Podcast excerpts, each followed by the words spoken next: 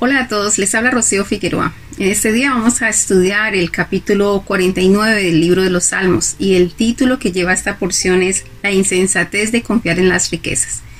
Así que empecemos la lectura. Dice así, Oíd estos pueblos todos, escuchad habitantes de todo el mundo. Así los plebeyos como los nobles, el rico y el pobre juntamente. Entonces es un llamado a todos. Dice, verso 3, mi boca hablará sabiduría y el pensamiento de mi corazón la inteligencia. Entonces, eh, acuérdense que sabiduría e inteligencia son dos de los siete espíritus de Dios. Entonces está diciendo, mi boca va a hablar sabiduría y mi, dice, y el pensamiento de mi corazón.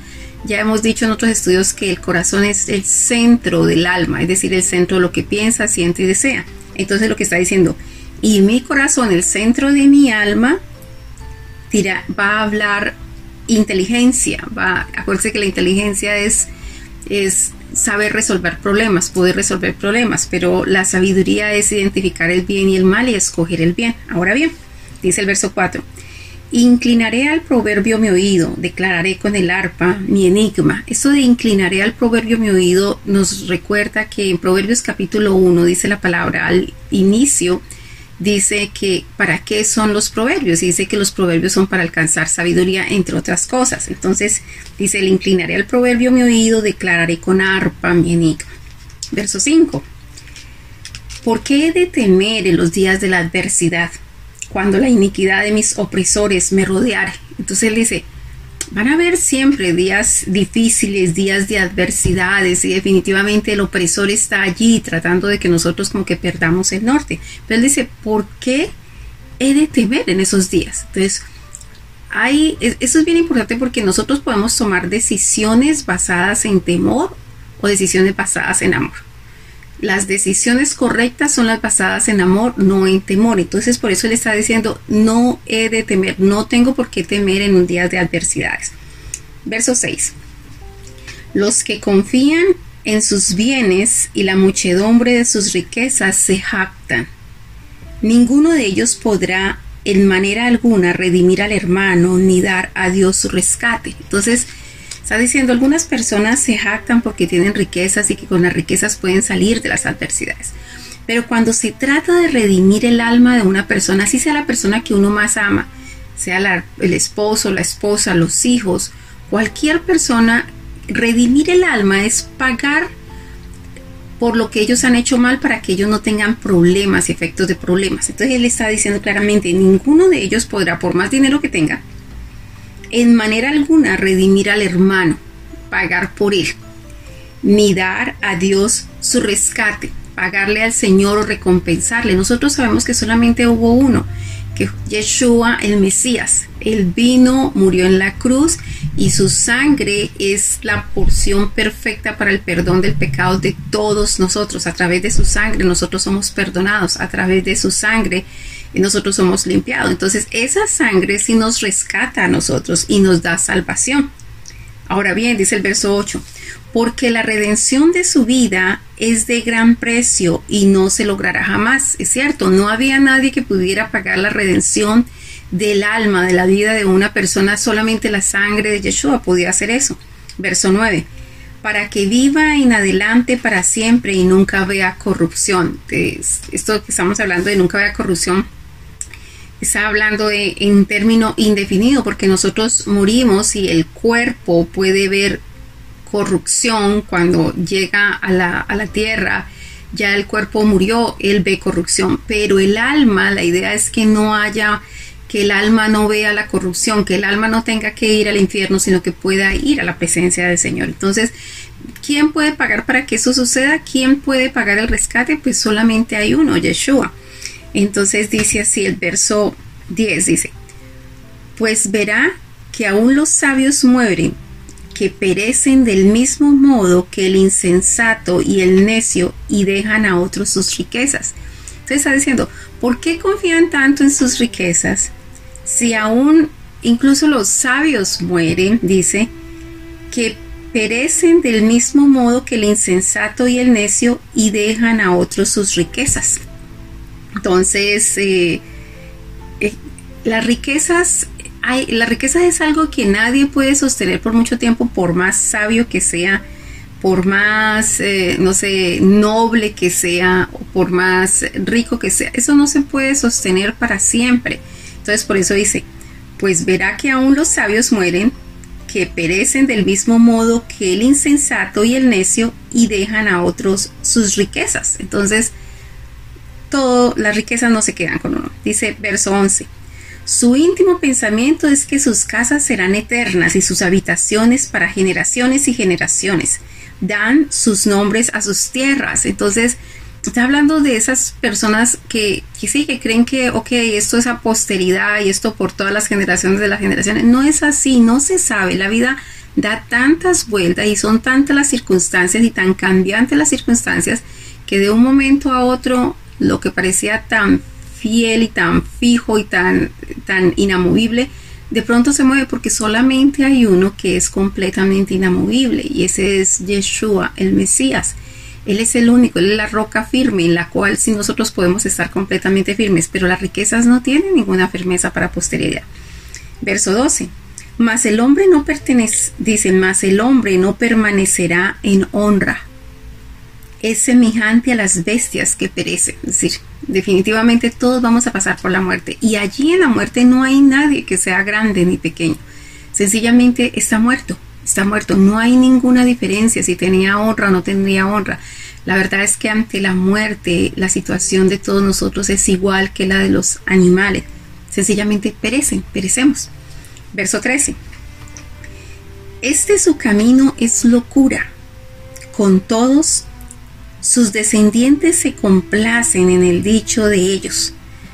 ¿Qué quiere decir eso? El camino de pensar de que las riquezas son para siempre y que la riqueza nos salvan y que la riqueza nos sacan de los problemas o que nos redime es una locura, no tiene ningún sentido.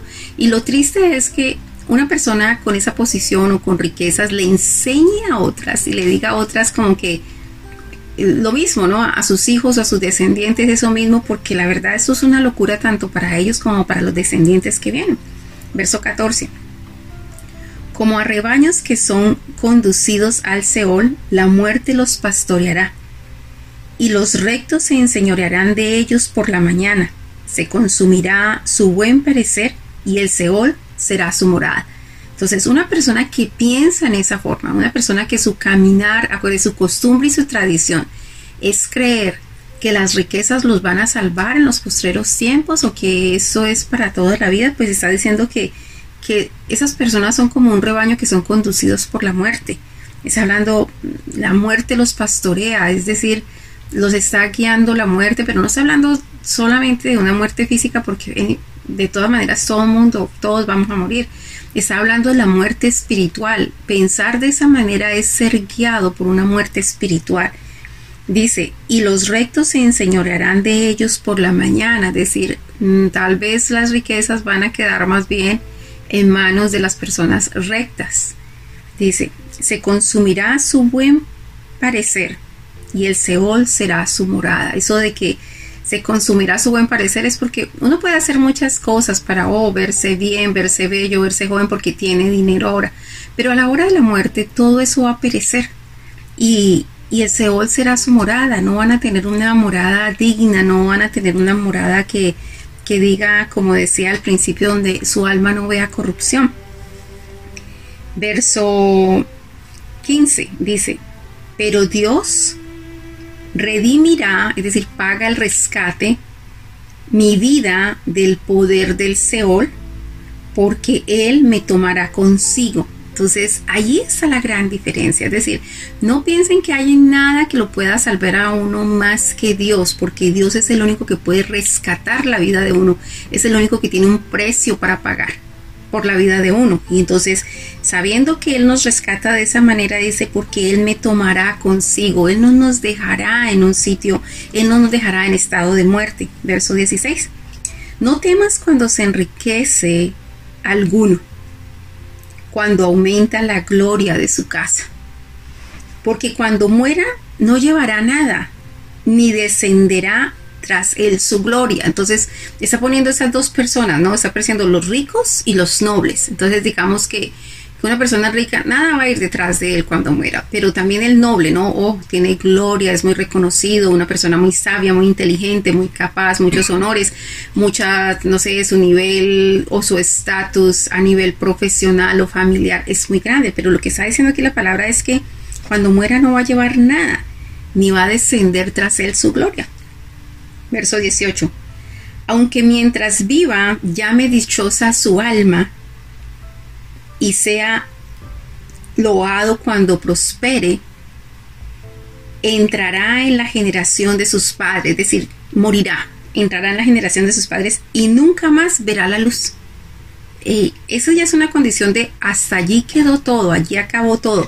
Allí no hay riquezas ni gloria que valga. De todas maneras va a ir a la muerte, pero tiene una condición que puede ser diferente a otras y es que no verá la luz, no verá más la luz. Verso 20. El hombre que está en honra y no entiende, semejante es a la bestia que perece. Entonces, es un llamado, es un llamado a decir, no confíen en nada que no sea el Señor.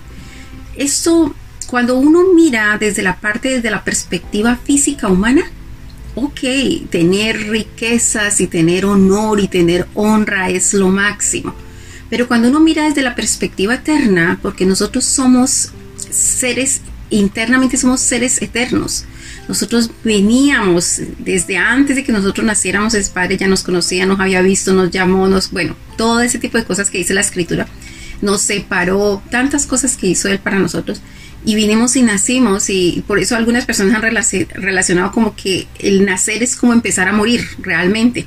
Y cuando muere el cuerpo, sigue esa parte que es eterna en nosotros, la cual tiene que ir o a vida eterna o a muerte eterna.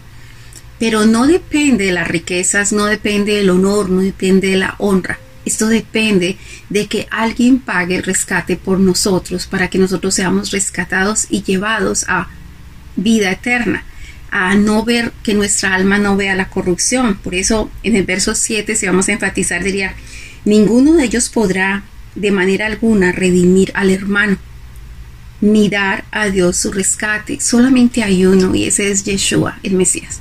Así que es una invitación nueva que las personas empiecen a ver el orden de las cosas. Es mejor vivir bajo una perspectiva eterna que vivir bajo una perspectiva física humana, porque perdemos el norte principal. Y por supuesto que tener riquezas no es un problema. Tener mm, honor y honra no es un problema. El problema no es ese. El problema es creer que esa es la base fundamental para la vida eterna, porque no lo es ni nunca lo será. Que la gracia del Señor sea con cada uno de ustedes. Si les gusta este video, por favor, compártalo. Bendiciones. Bye.